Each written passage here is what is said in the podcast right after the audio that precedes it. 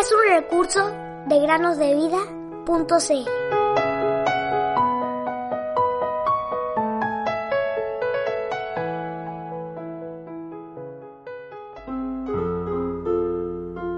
Dame, hijo mío, tu corazón, y mira en tus ojos por mis caminos.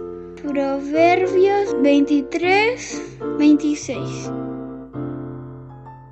Hola queridos amigos y amigas que nos escuchan, sean bienvenidos a una nueva semana de meditaciones en el podcast Cada día con Cristo. La Biblia nos enseña que la fe viene del oír, y el oír por la palabra de Cristo, Romanos 10, 17, y que la condición de los hombres es que rehusan escuchar y se tapan los oídos para no oír. Zacarías 7, 11.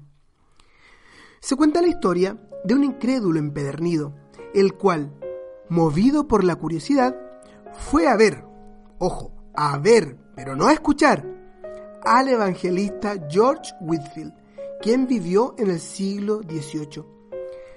Este predicador acostumbraba predicar al aire libre a una gran multitud. De hecho, se le apodaba popularmente como el príncipe de los predicadores al aire libre. Y algunos escritos nos dicen que publicó incluso a 80.000 almas en un solo lugar. Bueno, volviendo al inconverso de nuestra historia, él llegó al lugar donde la multitud estaba reunida y al ver tanta gente decidió escalar a un árbol para tener un buen punto de visión, pues quería juzgar de la mejor forma al predicador y entender por qué tantas personas se reunían a escuchar tales cosas. Luego de sentarse en una de las ramas, él puso sus dedos en los oídos para no escuchar lo que se decía. Pues, no olvidemos, él se había propuesto solo ir a ver tal conmoción y no escuchar nada de lo que se decía. Mientras miraba al poderoso predicador, una mosca, muy persistente, se posó sobre su nariz. Él sacudió su cabeza en primer lugar, pero la molesta mosca no se movía de allí. Justo cuando sacó su mano de una oreja para espantar a la mosca, Whitfield citó el siguiente versículo. El que tiene oídos, que oiga. Mateo 11:15. Entonces, comenzó a hablar del obstinado rechazo de muchos que oyen la voz del Espíritu de Dios que lucha con ellos.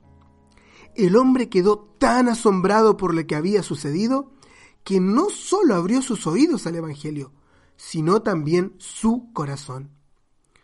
Y tú, querido amigo o amiga que escuchas este podcast, ¿están tus oídos abiertos para oír? ¿Está tu corazón abierto para recibir a Cristo como tu Salvador y Señor? Te doy mi corazón, Jesús.